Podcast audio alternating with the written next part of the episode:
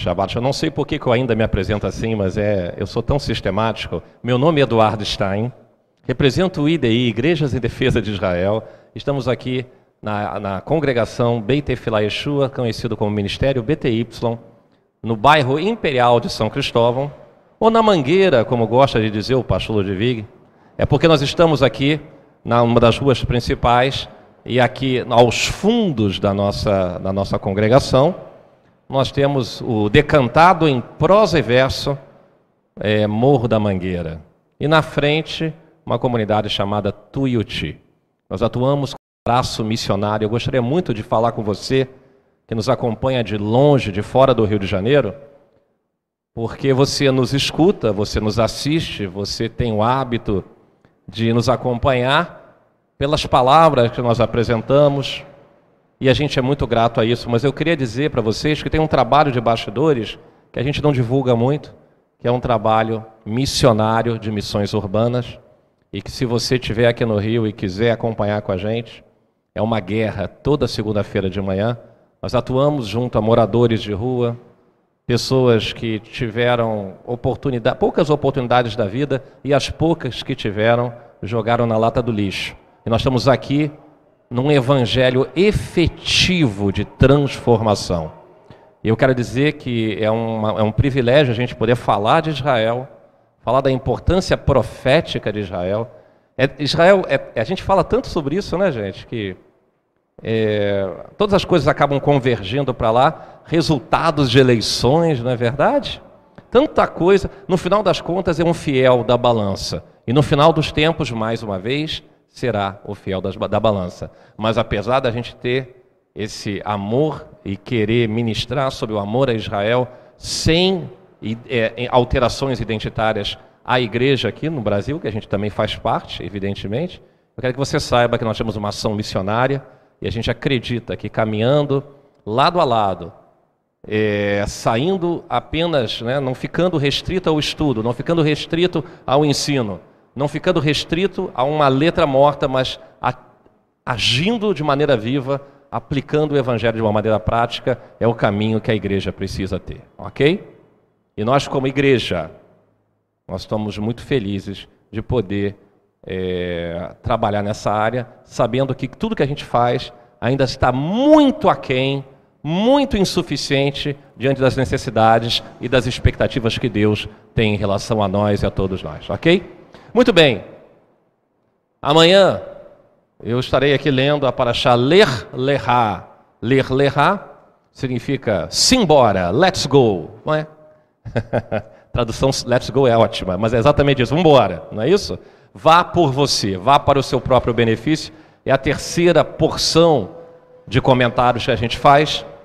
Uma vez que a primeira é Gênesis Bereshit, a segunda é Noah, que é Noé, a terceira é Gênesis 12, o grande chamado de Abraão, ou Avraham Avino Abraão, o nosso pai. Gênesis 12, 1 a 17, 27.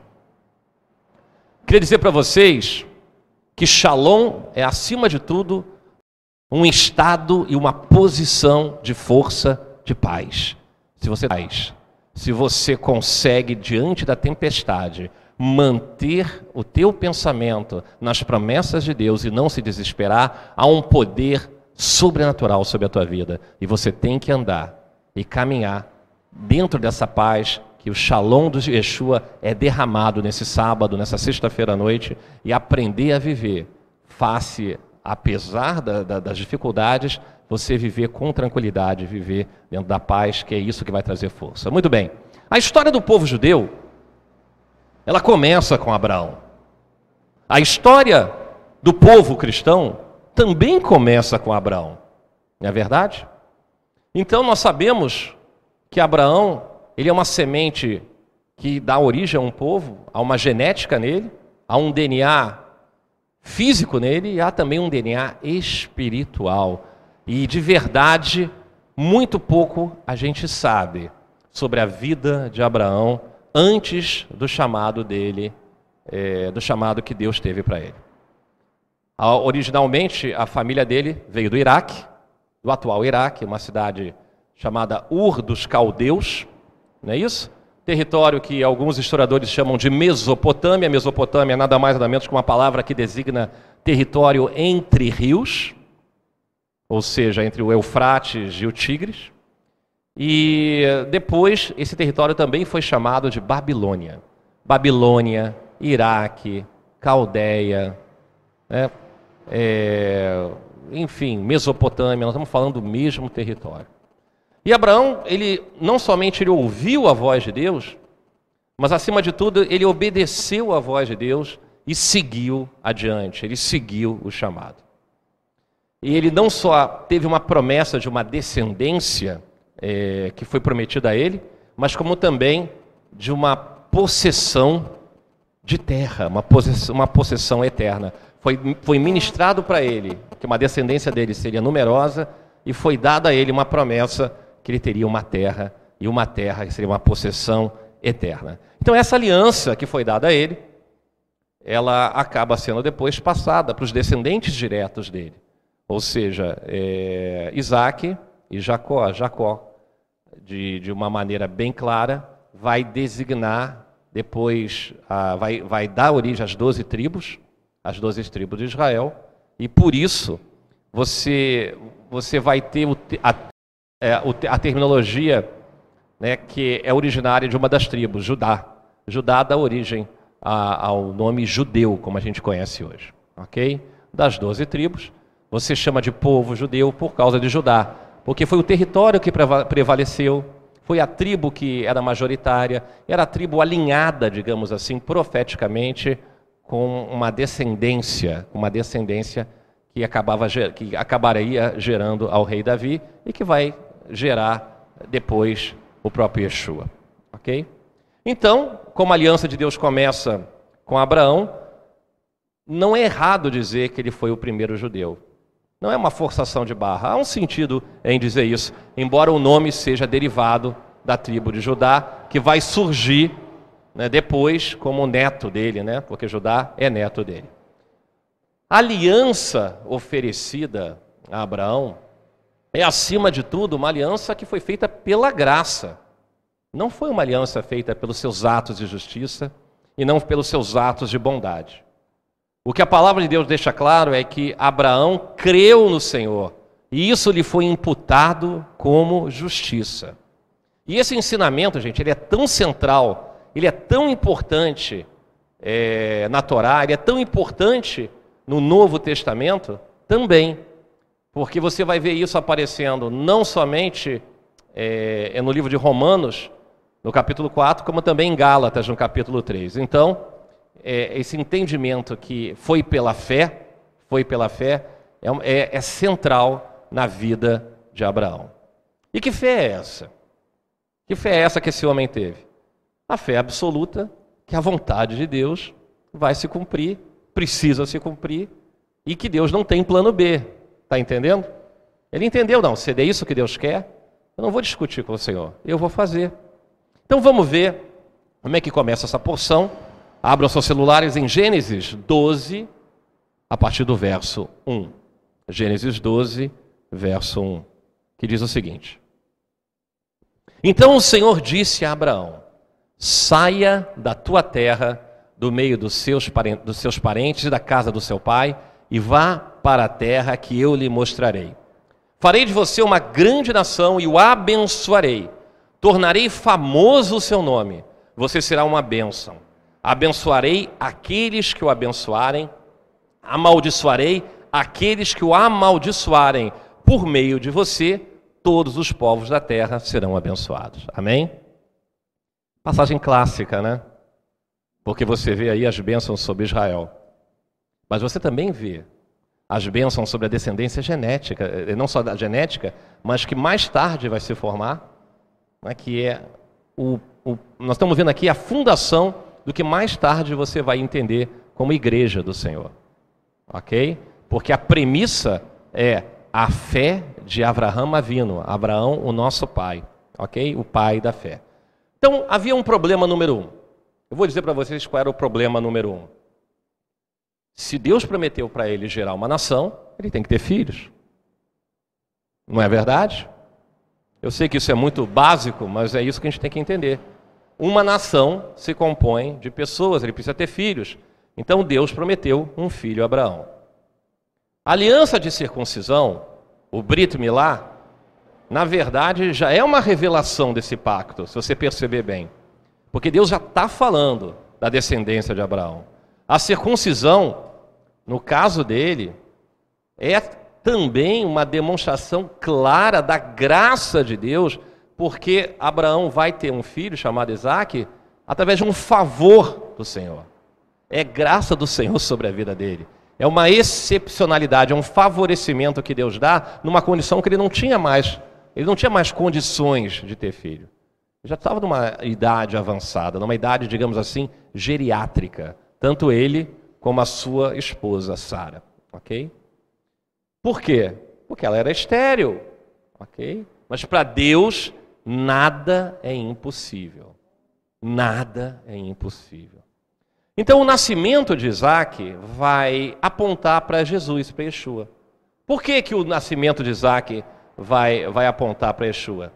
Porque, da mesma forma, gente, da mesma forma que Sara concebeu sobrenaturalmente, Maria vai conceber, Miriam, a, a, esposa de José, a mãe de Yeshua, vai conceber sobrenaturalmente, não é verdade?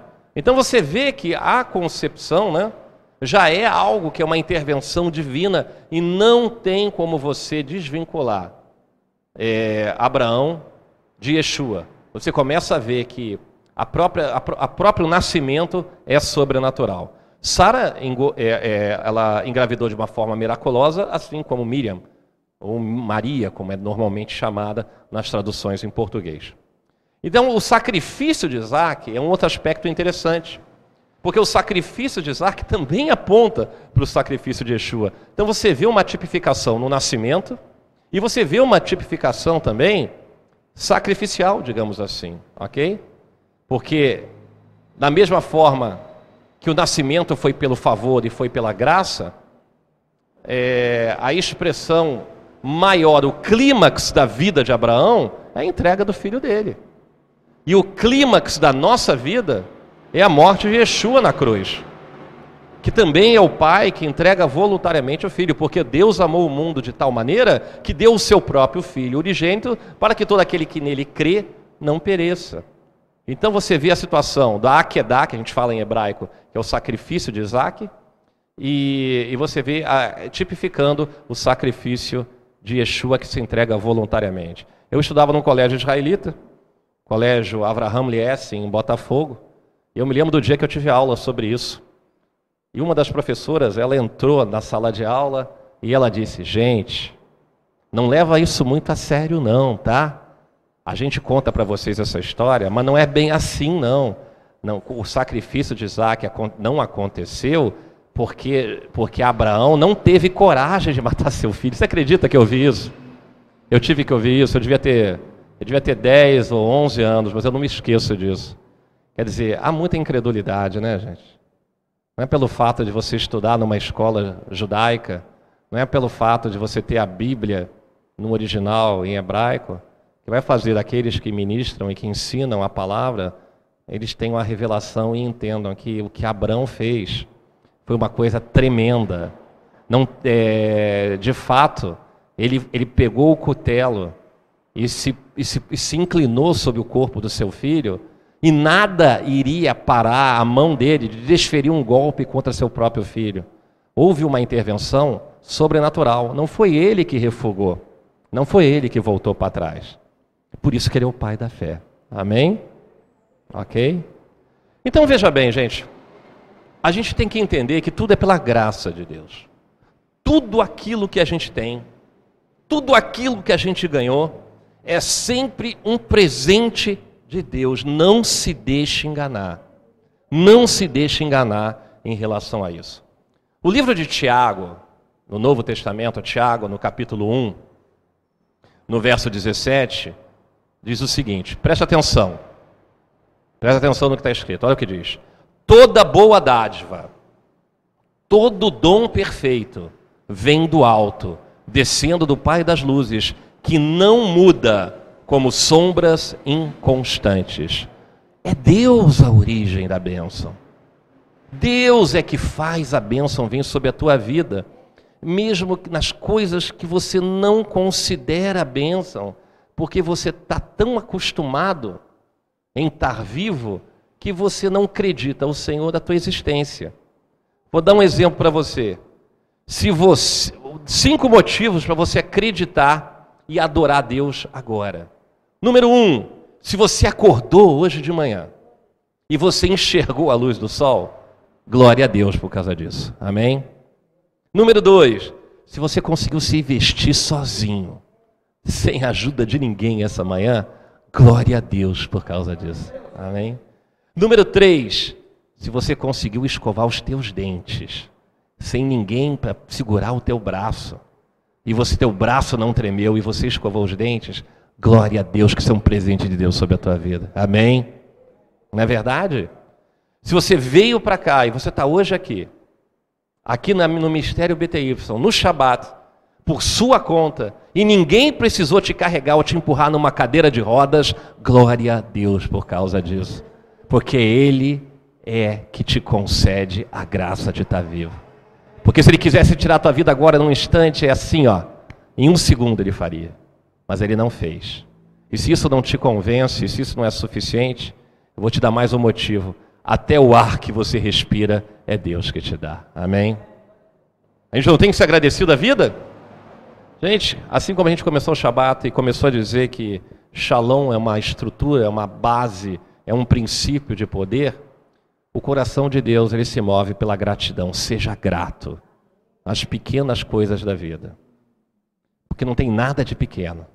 É porque você acha que isso é default. Sabe o que é default? algo que Deus tem obrigação de fazer. Deus não tem obrigação de fazer nada sobre a tua vida. É, você, é o contrário, é uma inversão total de valores. É, você só vai sentir falta das coisas que a gente citou aqui o dia que teus olhos escurecerem, o dia que você não conseguir se vestir sozinho, o dia que você precisar de auxílio para fazer a tua higiene, o dia que você precisar vir em algum lugar carregado e amparado por um andador, por uma bengala ou por uma cadeira de rodas. E no último momento, quando você precisa de uma máquina para respirar o ar, aí você vai se lembrar: é, Deus foi muito bom comigo. Não é verdade, gente? Com absoluta certeza. Tudo que é bom vem de Deus. É o que está escrito aqui no livro de Tiago. E Deus não muda como sombras inconstantes. Então pense um pouco, gente. Você que está preocupado, você que está aflito, você que não consegue ficar sentado às vezes na cadeira porque teu pensamento já viajou em outras direções, pensa um pouco. Você está com um problema. Eu acredito que você deve ter vários problemas, porque um problema é muito pouco, a gente tem uma coleção de problemas. Mas qual problema é grande demais para Deus? Hein? Existe algum problema que ele não possa resolver? De maneira nenhuma, né? Ah, cara, eu estou com um problemão. Deus fala isso? Poxa, Miguel, chega aqui, Arcanjo Gabriel, vem cá, Espírito Santo, chega junto, vou fazer uma reunião aqui. Estou com um problemão. Deus tem algum problemão? claro que Deus não tem problemão. Não é isso? Se você não conversa com Deus sobre o teu cotidiano, porque você acha que os teus problemas são pequenos demais para Ele, você está perdendo a oportunidade dele intervir na tua vida. Você está entendendo? Se você não conversa com Deus, porque você acha que seus problemas são grandes demais para Deus, você está com um problema. Porque você não dá uma chance também para Ele intervir. Seja qual é o tamanho do problema, Deus pode intervir. Porque para Ele não tem problema grande, não tem problema pequeno. Tudo é uma coisa só, você está entendendo? Não é se é grande ou se é pequeno. Não, eu não vou, não vou incomodar a Deus porque isso é uma coisa muito pequena. Não, não vou incomodar a Deus porque isso é uma coisa muito grande. Que diferença faz isso para Ele? Já que nada é grande para Ele. Não é verdade, gente? Então, se você não, não pede a intervenção de Deus e não clama pela ação dele, você comete um erro muito grande, porque ele está sempre disposto para agir. E você pode esperar grandes coisas de um Deus grandioso, amém? Grandes promessas de um Deus grandioso, porque para ele, para ele, quando ele delibera uma promessa sobre a tua vida, ele não vai mudar de ideia. Ele não vai mudar a sua vontade. E você tem problemas com promessas, porque todos nós temos problemas com promessas. Porque faz sentido, porque o mundo promete, o mundo não cumpre, não é verdade? Não é verdade, gente? Não é? Que tipo de promessas o mundo promete? Vamos ver algumas delas. Por exemplo, todo tipo de promessa. Promessa de amor eterno. Não é? É a promessa, promessa mais comum e ao mesmo tempo a mais violada. Eu te amo. Não é? Parece aquele love story, não é isso? Eu te amo, eu te amo. Dá dois anos depois o cara já está envolvido em outro relacionamento é, e coisas piores do que isso. Não é isso? O mundo é muito, muito é, pouco leal em suas alianças, em suas promessas, ok? Promessa de compra e venda, por exemplo, tipo de, de promessa que talvez seja a segunda, não é isso? Você só cumpre se tiver escrito no papel, não é verdade? E olhe lá. Imagina você fazer uma promessa de compra e venda onde não tem papel. Escreveu, não leu, diz o ditado, não é isso? Não sei o que, né? Não é verdade, gente. Não deveria ser assim. Bastaria uma palavra sua e estava tudo resolvido. Não é? Você sabia que toda palavra que você fala está escrita na eternidade? Palavras estão escritas na eternidade. Você abriu a boca e você falou. Quem disse que elas se dissipam? Ou que elas vão se autodestruir? Ou que elas não têm, que elas não carregam um sentido de, dura, de durabilidade? Tudo que você fala, diz o Senhor, você vai dar conta de cada letra, de cada palavra, de cada sílaba. Não há nada que você tenha falado em tua vida que não tenha sido escrito na eternidade e você vai dar conta de cada palavra. Ok? Quantas vezes você recebeu a promessa de um emprego que não se cumpriu? Ou se você trabalhou ou trabalha ainda em vendas ou em contratos, em licitações, você recebeu e você trabalhou meses para concretizar alguma coisa que no final das contas as pessoas desapareceram e não honraram o compromisso contigo. Não é isso? Quantas vezes você mesmo prometeu, eu nunca mais vou botar os pés naquele lugar, e uma semana depois você estava na mesma pizzaria? Hein? eu nunca mais vou entrar naquele banco. Eu nunca mais vou pegar carona com aquela pessoa. Cuidado com o que você fala, meu irmão. Você também é um prometedor. Você é um odorico paraguaçu, tá entendendo? Que vive prometendo que vai inaugurar cemitério e não inaugura nunca. Me lembrei da novela, besteira. Ok? Enfim, não faltam promessas para todo tipo de assunto. Então, o cumprimento de uma promessa, gente, ele está muito ligado ao caráter da pessoa que faz a promessa, não é verdade? A integridade da pessoa que fez a promessa. Então vamos ver aqui uma passagem que é fundamental, e isso tem tudo a ver com Abraão, por causa da promessa de Deus sobre a vida dele. Números 23, 19. Vamos ver? Números, Números 23, 19, que diz o seguinte: Deus não é homem para que minta, nem filho de homem para que se arrependa. Acaso ele fala e deixa de agir? Acaso ele promete e deixa de cumprir? O que, que vocês acham? Deus deixa de cumprir? Ora, você está lidando com a força mais poderosa do universo. Ele faz o que ele quiser, do jeito que ele quiser quando Ele quiser, e Ele faz. E Ele faz. Muitos anos se passaram. E Deus tinha dado uma promessa a Abraão: em ti serão benditas todas as nações da terra. Ele teria uma nação, uma descendência, e nada de filho para Abraão. E agora? Com quem será que Abraão está lidando? Mas ele desistiu? Não desistiu, não. Ele continuou crendo na promessa de Deus.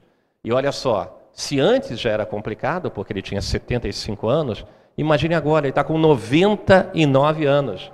Vai virar um centenário, vai virar o centenário. E Deus renovou a aliança com ele. Deus muda o nome de Abrão para Abraão, pai de multidões, e o nome de Sarai, que é minha princesa, para a princesa Sara. Ok? E Sara? Sara não acreditava mais.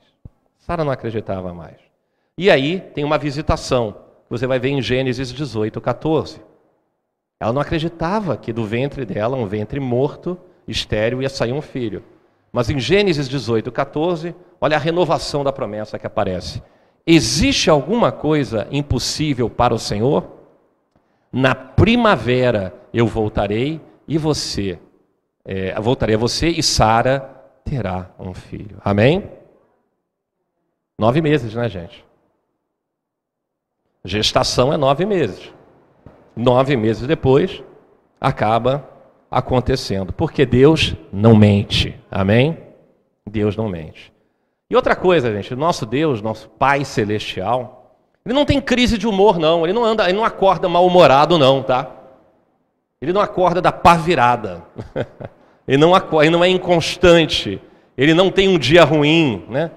É, a gente está muito acostumado no modelo de pai, e, e, muitas vezes, quando a gente usa a expressão relacionada a pai, pai celestial, né, para algumas pessoas que não tiveram pais, ou os pais não foram uma referência boa, é, é problemático você falar de paternidade, está entendendo?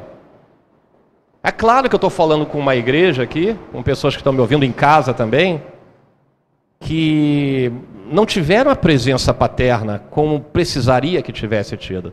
Então você falar em pai é uma coisa muito complicada, muito complicada. Porque alguns pais, eles mudam de humor, sim. Mudam de humor. Às vezes eles mudam de acordo com o humor, às vezes eles mudam por causa de bebida, às vezes eles mudam por causa de suas fraquezas com mulheres, às vezes eles mudam simplesmente porque o tempo passou. E algumas vezes eles são carinhosos, outras vezes são indiferentes, outras vezes são violentos, não é verdade? Não estou falando em pai, eu estou falando que mãe também, também tem o mesmo problema. Mas nós estamos falando aqui de paternidade. E por isso, muitas pessoas não podem depender dos seus próprios pais, dos seus próprios pais. Porque alguns pais abandonaram suas esposas, que são suas mães. E você tem um péssimo, uma péssima lembrança deles, não é isso? Filhos que foram abandonados, pais inconstantes, acabam gerando filhos rejeitados e inseguros, não é verdade? É claro que sim. Agora, Deus não. Há uma diferença profunda, porque Deus é sempre o mesmo. E você pode ter certeza, você pode apostar a tua vida nisso, que se Deus prometeu, Ele vai cumprir. Você pode apostar a tua vida, porque ele sempre será coerente no trato contigo. Olha só, 2 Timóteo, capítulo 2, verso 13. Vamos ver essa referência aqui, olha só. Se somos infiéis, ele permanece fiel, pois não pode negar-se a si mesmo. Olha só, gente. O que significa isso? Nós somos infiéis, ele é fiel. Por que, que ele é fiel? Porque o caráter dele não vai mudar. Ele não pode negar a sua própria natureza, tá vendo? Deus é tão bom que não pode deixar de ser bom. Aquilo que ele promete se cumpre, porque é da natureza dele ser íntegro. Íntegro é integridade, é constância. A gente, o nosso caráter flutua nas vezes que a gente aparece em público, nas vezes que a gente está agindo às escondidas. Não é verdade? Vocês não têm ideia, gente. Eu, eu amanhã vou falar sobre a época da internet, quando eu trabalhava com informática. Mas sempre que eu via um computador com problema e que o sistema operacional estava fragmentando, sendo destruído, como era o Windows, e a pessoa diz: salva os meus dados porque está tudo sendo destruído, raríssimas vezes que a gente não encontrava vírus colocado por causa de pornografia. Raríssimas vezes. Mas pessoas que, você, que moram na zona sul do Rio de Janeiro, pessoas que têm profissões muito bem remuneradas e que aparecem no jornal na sociedade. Você ia lá e eu perguntava já para o pessoal do laboratório: o que, que foi dessa vez? Ah, é pornografia. Eu falei: o que, que tem diferente dessa vez? Não, a pornografia agora, Eduardo, não posso nem te falar o que, que é porque é uma abominação tão grande que nós aqui no laboratório estamos espantados com as fotos que a gente encontrou no cache. Você está vendo? Isso é o quê? Falta de integridade. Porque para a sociedade a pessoa tem uma postura, mas escondido, no escurinho do cinema, chupando drop de anis, como diz a música, quando não tem ninguém vendo, o cara é um crápula. O cara é um crápula, você está entendendo? Muitas vezes você vê isso acontecendo. Deus é diferente, gente. Deus é justo, justo e justo. Deus é bom, bom e bom. Deus é Deus o tempo todo. Ele não muda como sombras inconstantes, ok? Ele permanece fiel, pois ele não pode negar o seu caráter. Isso é muito profundo, gente. Porque você pode mudar de humor, você pode mudar de ideias, mas ele não mudará a sua fidelidade à palavra liberada. Amém? E o mundo está mudando muito rápido, né, gente? Ele muda rápido, muda, muda constantemente. Tempos de instabilidade são os tempos que a gente vive. As pessoas ficam procurando seitas, ficam procurando remédios, ficam procurando ativismo, ficam procurando filosofias, ficam procurando fórmulas, ficam procurando livros, ficam procurando alguma coisa onde elas se sintam num porto seguro e só existe uma rocha para você ficar seguro. O nome dessa rocha é Sur e Sheino, a rocha da nossa salvação, Yeshua Mashiach. Amém? Amém? Sabia uma coisa, é, eu devia, eu não nem me planejei para falar sobre isso, mas existem tratados rabínicos que dizem que Deus visitou o mundo e ficava olhando, buscando um justo. E buscando um justo, e buscando um justo, e um dia ele encontrou Abraão. E um tratado rabínico é, chamado Yakult. É isso mesmo que você ouviu. É isso mesmo que você ouviu. Não é exatamente assim a pronúncia, mas é assim exatamente que você escreve. É aquele leite com lactobacilos. Né? Aliás, uma delícia. Né? Não sei por que nunca fizeram uma, uma embalagem de meio litro, uma embalagem de um litro. Eu não entendo por que tem que tomar microdoses homeopáticas daquilo até hoje. Se um dia esse, esse gênio do marketing podia me dizer por que, que não, construíram, não fizeram uma embalagem grande, porque acham que é só criança que gosta daquilo. Né? Nós adultos gostamos também né, de Yakult. Mas tem esse tratado Yakult que, que ele fala que Abraão foi escolhido porque ele era a rocha a rocha, porque sobre ele havia fé. É exatamente a revelação que depois é construída a igreja, em cima de uma revelação, porque Pedro teve em relação a Yeshua. Quer dizer, uma coisa, né, um paralelo impressionante, mas eu não vou entrar nesse detalhe porque não anotei as referências, é só uma coisa que me veio à mente aqui agora. Então veja bem, ele é a palavra, ele é a promessa. Yeshua é o relacionamento que você tem com o Pai, porque não tem ele é o caminho, a verdade e a vida. Não tem como chegar ao Pai senão por Ele. Ele é o teu porto seguro, Ele é o suricheino, Ele é a rocha. Amém? Os céus e a terra passarão, diz em Mateus 24, 35, mas as minhas palavras jamais passarão. As promessas de Yeshua são também eternas, sólidas, constantes. Olha só, a gente vive numa sociedade onde as coisas não duram. Nós vivemos numa, numa sociedade de descartabilidade. Gostou da palavra? Olha só descartável. As coisas são descartáveis, não é isso? Nada dura, nem relacionamento, nem fortuna, nem saúde, nem emprego, nem economia, nem nação. Tudo que existe nesse mundo é temporário. Não é verdade? As coisas deixam de, eh, desaparecem da noite para o dia. Da noite para o dia. É, meu filho ele é analista econômico. Aí eu perguntei para ele, filho, fala aí, o que, que você está fazendo? Ah, estou fazendo uma análise de uma empresa. Aí eu perguntei, me fala o nome da empresa. Aí, aí, ele falou, Agfa, você conhece? Eu falei, claro que eu conheço Agfa. Era a rival da Kodak. Era a maior, era, era uma empresa monstruosa. Era a segunda maior empresa do mundo, se não estiver errado, de filmes, né? De revelação de filmes. Porque antigamente você tinha que comprar um rolo de filme e colocar na câmera, não é isso? Para tirar foto. Faz tanto tempo isso, né? Tanto tempo, parece que passa séculos. O que aconteceu com a empresa hoje? Está pedindo linha de crédito. Por quê? Porque acabou. a empresa enorme, cheia de funcionários e tudo, a tecnologia acabou. Acabou. Não existe mais. Você está entendendo? Financiamento para um outro projeto. As coisas acabam. As coisas acabam da noite para o dia. Daquilo que é certeza. Eu tive uma grande ideia. Quanto tempo vai a tua grande ideia será uma grande ideia até que venha um outro e tenha uma ideia melhor do que a tua? Não é verdade? Não é verdade? Nem arquiteta. Você aprendeu a fazer alguma coisa com esquadro e compasso? Fazia? Você aprendeu na faculdade a desenhar com, com, com lápis A4, coisa desse tipo? Você conhece alguém que ainda faz isso, usa lápis? Ninguém mais faz. Não é verdade? Não é verdade? Carro? Para que carro? Você acha que daqui a alguns anos você vai precisar dirigir carro? Tá doido? Os carros já andam sozinhos, meu querido. Né? Você gastou muito tempo para tirar tua carteira de motorista, não precisa mais não. Tudo se dissipa, tudo muda. É muito rápido. Você teve uma boa ideia? Quanto tempo vai durar a tua ideia? Aproveita. 10 anos, 20 anos. As ideias, elas mudam porque sempre surge alguma coisa. Estamos numa sociedade muito volátil. Então a única coisa nesse planeta que é que dura para sempre é o amor do Pai celestial sobre nós. Amém? Até o profeta, o poetinha, Vinícius de Moraes dizia que o amor seja infinito enquanto dure. Cascata enorme, né? Mas era poeta, poeta pode dizer qualquer coisa, né? Para fazer uma música, né? Para aparecer em programa com um copinho de uísque, tocando violão. Nada contra ele, não, por favor. Eu não sou um radical, não, tá, gente? Só estou falando porque essa é a frase característica dele, né?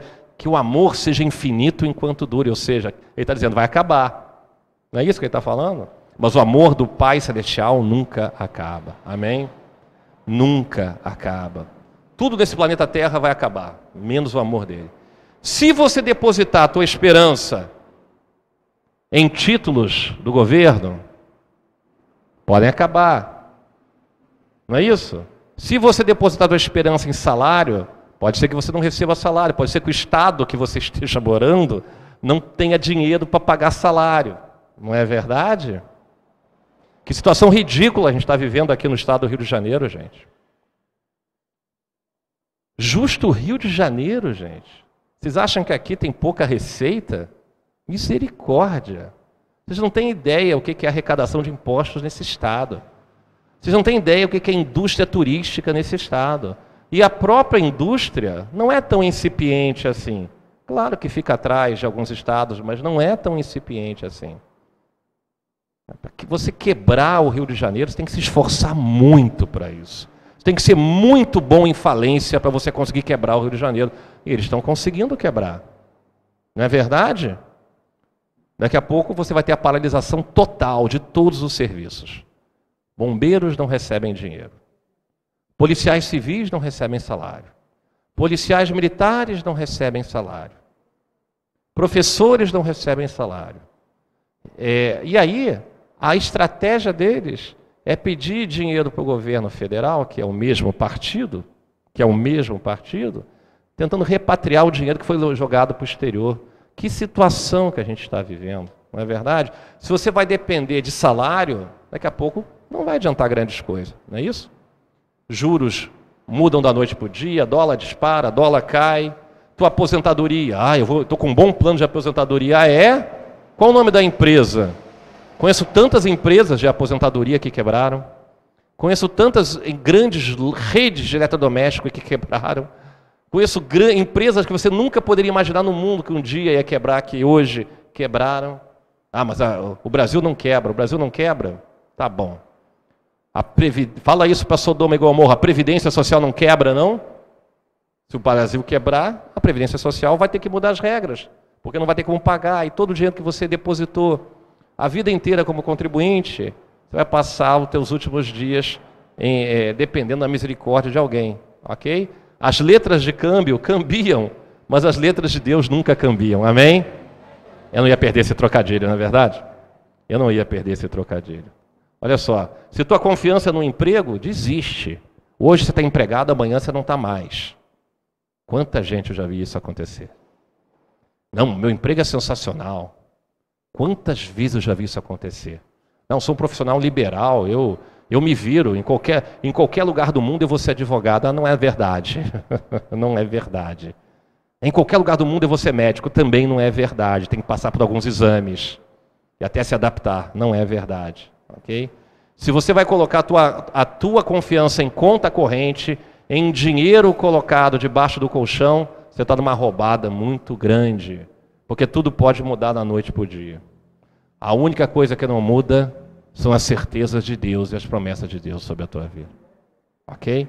Então, olha só, gente. Já que existem promessas, o maior ressentimento que uma criança pode ter com seu pai ou com sua mãe é lembrar de uma promessa quebrada. Não é? Porque meu pai prometeu, porque meu pai prometeu, porque não aconteceu. Isso chega a causar até rebelião. O cara chega na idade adulta e diz, porque meu pai prometia e não fazia. Meu pai dizia que ia e não ia. Meu pai disse que, é, que, que, que me daria algo que não deu. Eu conheço gente traumatizada até os dias de hoje. E era uma criança de 22 anos de idade, ou seja, não era mais criança. Ok? Então todos nós somos filhos, porque todos nós somos filhos, não é verdade? Nenhum de nós é filho de chocadeira. Em algum momento nós fomos filhos que tivemos promessas inconsistentes da parte de nossos pais, ou na pior das hipóteses, nós fizemos promessas inconsistentes aos nossos filhos. Não é verdade? Existe uma epidemia de pais relapsos, uma epidemia de pais incompetentes. É claro que quando eu falo isso, é para você se autoanalisar e você vestir a carapuça. Porque da mesma forma todos nós somos incompetentes e relapsos em algum nível. Não é verdade? E a gente sempre espera que o pai da gente seja um herói. Não é? Papai herói. Não é verdade? Gente, me lembrei do Yakult agora, eu tenho que falar. Que meu pai me perdoe, mas eu tenho que falar. Estava eu jogando bola em frente ao prédio que eu morava, quando uma, uma, uma moça, toda feliz e sorridente, caminhava, uma vendedora de Yakult, empurrando um carrinho, que era um carrinho térmico cheio de Yakult. E ela tinha uma cliente fixa num prédio do lado do prédio onde eu morava. E eu estava jogando bola na frente do meu pai. Jogando bola com um amigo e meu pai lendo jornal, assistindo o filho jogando bola. E quando aquela mulher estacionou seu carrinho de Yakult, ela entrou lá dentro, porque o carrinho não cabia no elevador, deixou o carrinho lá de fora, foi lá dentro fazer a venda e voltou. O que, que aconteceu? A turma que eu jogava a bola foi lá e meteu o mãozão e roubou o Yakult. A mulher volta e fala com o porteiro: Roubaram o meu Yakult? Quem será que roubou? Aí eu levantei a mão: Eu sei quem roubou. Foi aquele ali. Misericórdia. Você tem ideia o que aconteceu? Eu nunca mais pude jogar bola na rua. eu nunca mais pude fazer nenhuma atividade externa, porque eu era muito intempestivo, eu era muito jovem e delator. Eu era um dedo duro. Eu disse: esse cara pegou o seu Yakult. A gente, quando é novo, a gente faz besteira, né? Não sei se eu fiz besteira também. Eu acho que eu fiz o certo. É que o mundo não aceita isso como a atitude correta. E o meu pai chegou para mim e falou assim: Você acha que eu vou estar sempre por perto para te defender? Olha quantos são aqui ao nosso redor. Xispa daqui. Claro que ele não deve se lembrar mais disso, mas eu nunca me esqueci. O que eu quero dizer é o seguinte: é, o... é natural que ele agisse assim. Não vai ser linchado, não é? Era alguma coisa tão séria assim? Era um grande roubo de uma grande quantidade de dinheiro? Não, não era uma grande quantidade, mas era um roubo. E eu achei que eu poderia exercer a justiça com meu dedo, apontando o dedo e denunciando. Ok? Então todos nós somos filhos de promessas inconsistentes e, e, todos nós fazemos promessas inconsistentes. A gente espera que o pai da gente vá ser herói, mas ele não tem visão de raio-x, ele não voa, não é verdade? Ele, ele, ele não tem um cinto de utilidades, né? ele não é capaz de, passar, de parar, parar um trem em movimento, ele não é capaz de ter um sopro congelante, ele não é capaz de, de ter um, um, um olhar de raio-x, não adianta, não é isso? A gente sempre espera que o pai da gente possa comprar tudo. Quantas vezes você andava na, você andou num shopping, mãe, eu quero isso, pai, eu quero isso, pai, eu quero isso. E você e teu pai descobriu que não podia mais levar você em shopping nenhum, porque você quer comprar o mundo, não é verdade? Não, não leva ele nisso, não. Vamos levar no parquinho, no balanço, que assim não vai querer comprar as coisas. Não é verdade? Papai sabe tudo. Ele sabe tudo até o momento em que você chega no segundo grau e você começa a fazer as perguntas e já não consegue mais responder, porque ele já esqueceu, não é verdade? Ele já esqueceu, já teve o momento dele na escola. Não é obrigado a lembrar das coisas que você precisa saber quando você está se preparando para o antigo vestibular, agora que se chama de, de Enem, não é isso? Então o tempo vai passando e você vê, caramba, ele é de carne e osso como eu, tem as mesmas dificuldades, as mesmas falhas, né? E, e você em nada é melhor do que teu pai. Atenção, você não é melhor que teu pai em nada. Você tem as mesmas características dele. Para de falar mal do teu pai. Para de falar mal da tua mãe. Você tem uma tendência a fazer as coisas como ele fazia. Você tem uma tendência a fazer as coisas como ela fazia. Não julgue teu pai. Não agora que ele está derrubado, que ele está caidinho, que ele está velho, que você vai ficar julgando teu pai. Não faça isso. Não faça isso. Ok? Pais não são heróis, porque eles não têm como te salvar. Assim como você não tem como salvar os teus filhos. Ok? Então veja bem. Você vai ver, é, você vai ver que força limitada, conhecimento limitado, recursos limitados. Ou você podia ligar, pai aí, acabei de ver um acabei de ver um carro bacana aqui na concessionária. Transfere para mim o dinheiro, por favor. Eu falei, oh, filho, você está pensando que eu sou o quê? Eu sou o HSBC para te dar dinheiro? Pais têm recursos limitados, não é verdade? Não tem? Então, pai, faz essa, essa prova aqui da faculdade para mim, ele vai olhar para você, ele vai rir, não vai? Claro. Mas o pai que está nos céus pode fazer qualquer coisa. Amém? qualquer coisa. Quando Yeshua chama ao Senhor de Abba, de Abba, ele está buscando o sentido mais íntimo que poderia existir na vida. A linguagem que só um filho pode falar com o pai. Amém? Amém, gente? Amém. Abraão é o pai da fé. Ele tinha defeitos? Tinha. Mas o pai que deu a promessa para ele, esse não tem defeitos. E é muito importante a gente entender isso. E aí, a última passagem, hoje a palavra é um pouquinho mais curta, Malaquias 3, verso meia dúzia. Malaquias 3, verso meia dúzia, que diz simplesmente o seguinte: De fato, eu, o Senhor, não mudo. Olha aí, Malaquias, isso é Mateus. Agora sim, ó, de fato, eu, o Senhor, não mudo. Amém? Por isso vocês, descendentes de Jacó, não foram destruídos. Olha só, gente. Por isso, não só nós, descendentes de Jacó, como você, descendente de Abraão, descendente de DNA espiritual, não foi destruído, porque as promessas de Deus permanecem para sempre. Deus nunca volta atrás numa promessa. Não tenha medo da vida. Não acorde com medo da vida. Não durma com medo da vida. Não tenha na tua bengala psicotrópico, laxante, sebion, remédios para dormir. Você não precisa disso se o teu problema é medo. Se o teu problema é medo, o teu problema é falta de fé. Você pode ter até outros problemas, mas se o teu problema é medo, você não pode ter medo da vida. Amém? Que Deus os abençoe, para que você possa entender que o Pai Celestial, Ele é consistente, Ele é íntegro e Ele alega: Eu não mudo, a minha promessa é uma promessa para sempre. Shabbat Shalom a todos. Amém.